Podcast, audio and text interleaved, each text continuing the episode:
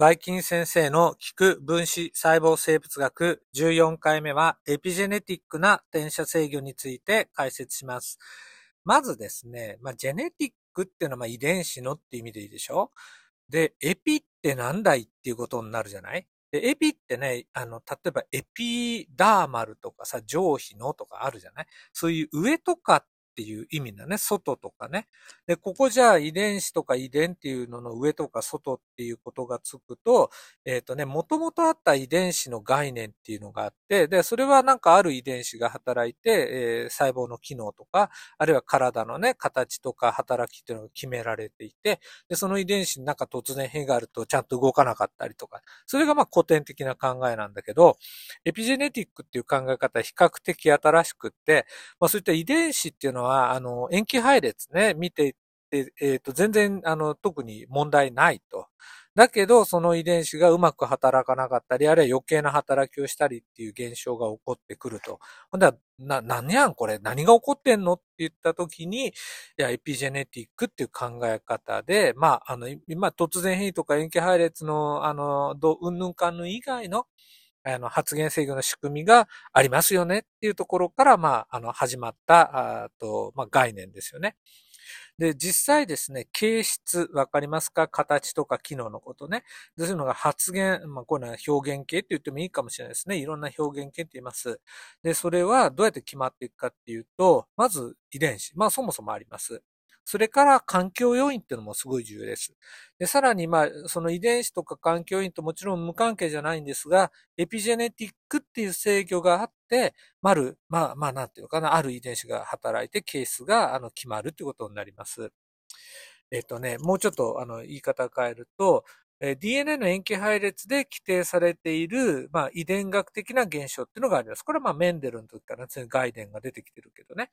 えっと、DNA の修飾など、えー、就職ってわかるかな？なんかメチル化とかさ、DNA が科学的にちょっと違う構造になるってことね。で、そういった現象があって、後天的に、つまり親から受け継いだ遺伝子がそのまんまっていうことじゃなくて、えー、何かその今言ったな、DNA の就職とかが起こって、獲得されたケースがまずあると。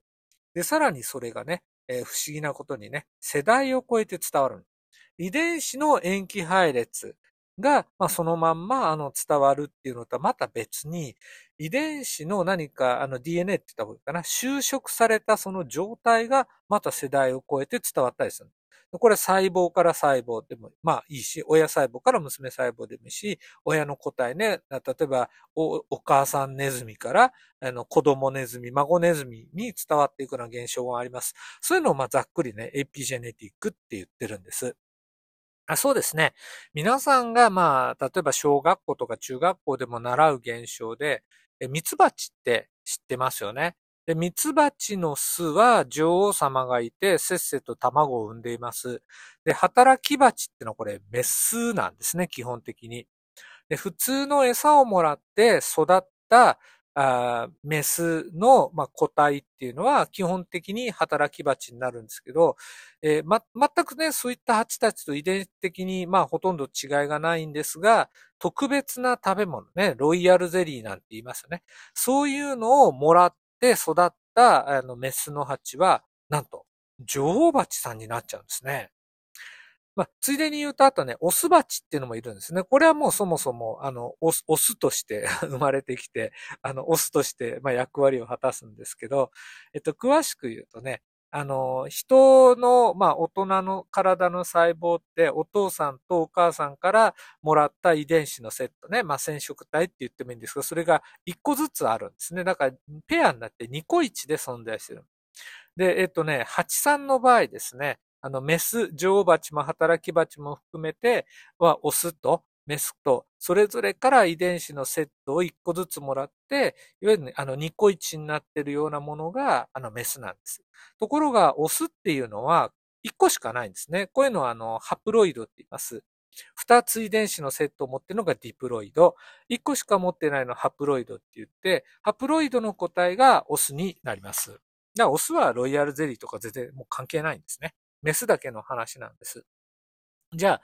あ、基本的に、あの、同じような遺伝子を持っているメスの個体、ディプロイドの中で、えっと、ロイヤルゼリーをもらった、あの、個体だけが、まあ、大きく育っていって、女王蜂になります。で、ここに絡んでるのがエピジェネィック。まあ、つまり環境ですよね。食べ物っていうのもある意味環境ですから、環境によって遺伝子の働きが変わって、働き蜂になるのか、あるいは卵をね、産み続けるための働きを、あ役割を持った女王蜂になるのかが変わるんです。で、これはね、あの、メンデルの遺伝の法則で言うと、ちょっと理解できないんですね。お父さんお母さんから一対ずつ遺伝子をもらって、それが例えば優勢の形質を示すとか、えー、劣勢のケースします。あ、今ね、これ、県生とか先生ってね、呼び方変わりましたね。まあ、どっちでもいいんですけどね。あの、どっちかの遺伝子が、まあ、働きが出てきて、どっちかの遺伝子はその働きが隠れるみたいなね。まあ、そんな考え方なんですね。親から、お父さんお母さんから、えー、同じ種類の遺伝子を一個ずつもらって、どっちかの、あの、遺伝子の働きが、まあ、あの、子供に出てくるみたいな考え方。でもこれだとね、あの、じゃ、例えば全部働き蜂になっちゃわないといけないね。全部浄化、全部働き蜂か。で、そんなことはないわけですね。で、えっ、ー、とね、この現象をしていく上で、また別のちょっと例を考えていくと、そうですね、あの、猫。三毛猫っているじゃないですか。あの、三毛猫の毛の色を決める遺伝子もエピジェネティックと関係していて、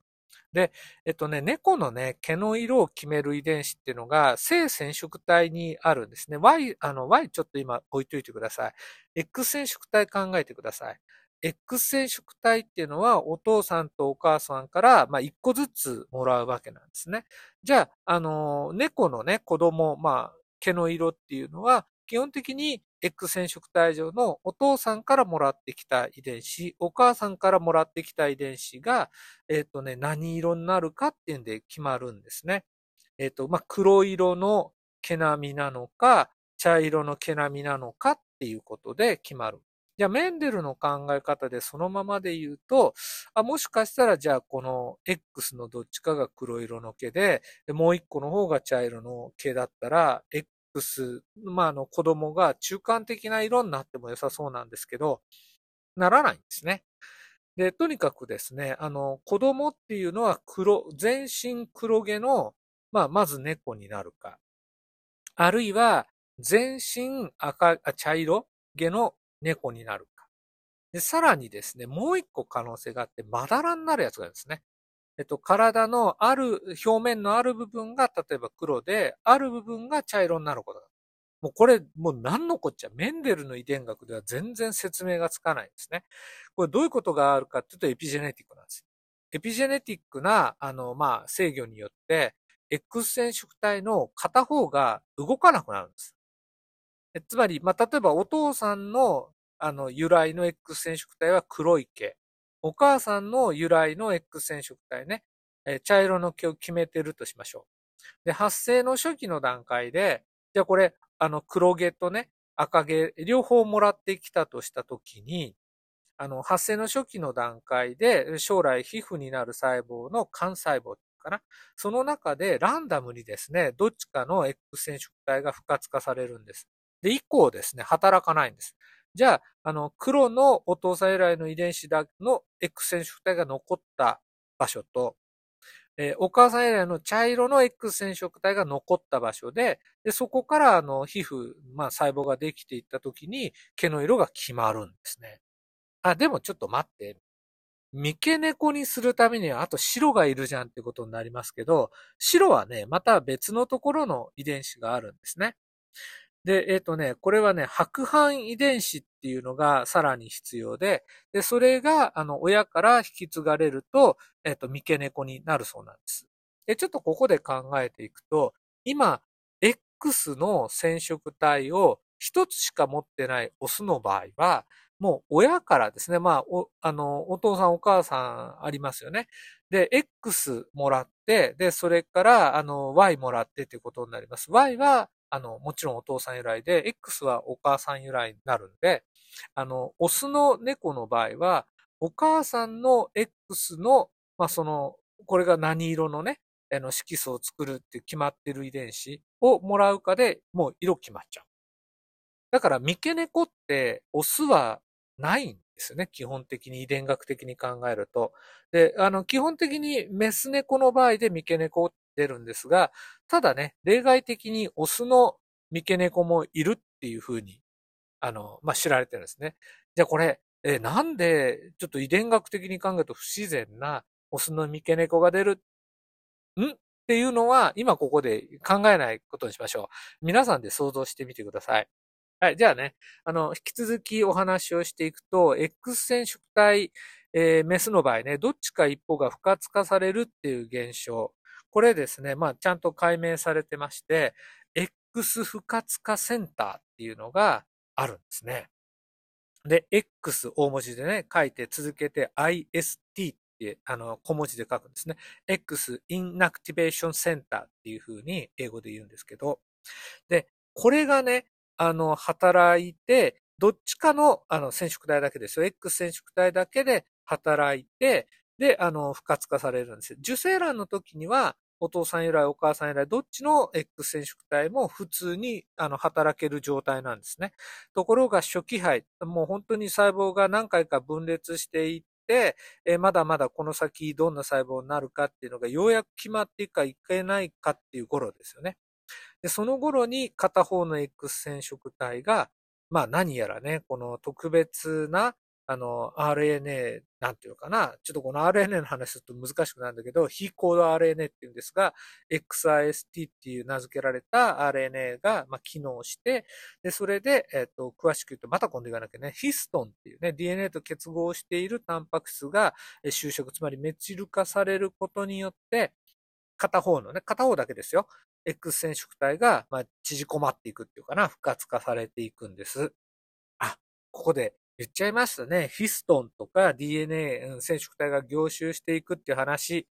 これはこの後話を続けていくと長い話になるのかなあの、エピジェネティックっていう話の、まあ、いわゆる本命のとこですね。これちょっと一回、あの、話ここで切って、次回ですね、DNA とヒストンの話、ヌクレオソームとかの話をしていきましょうかね。じゃあ、ここまで聞いてくれてありがとうございます。エピジェネティック前半ってことにしましょうかね。えー、これで終わります。バイバイキンパ。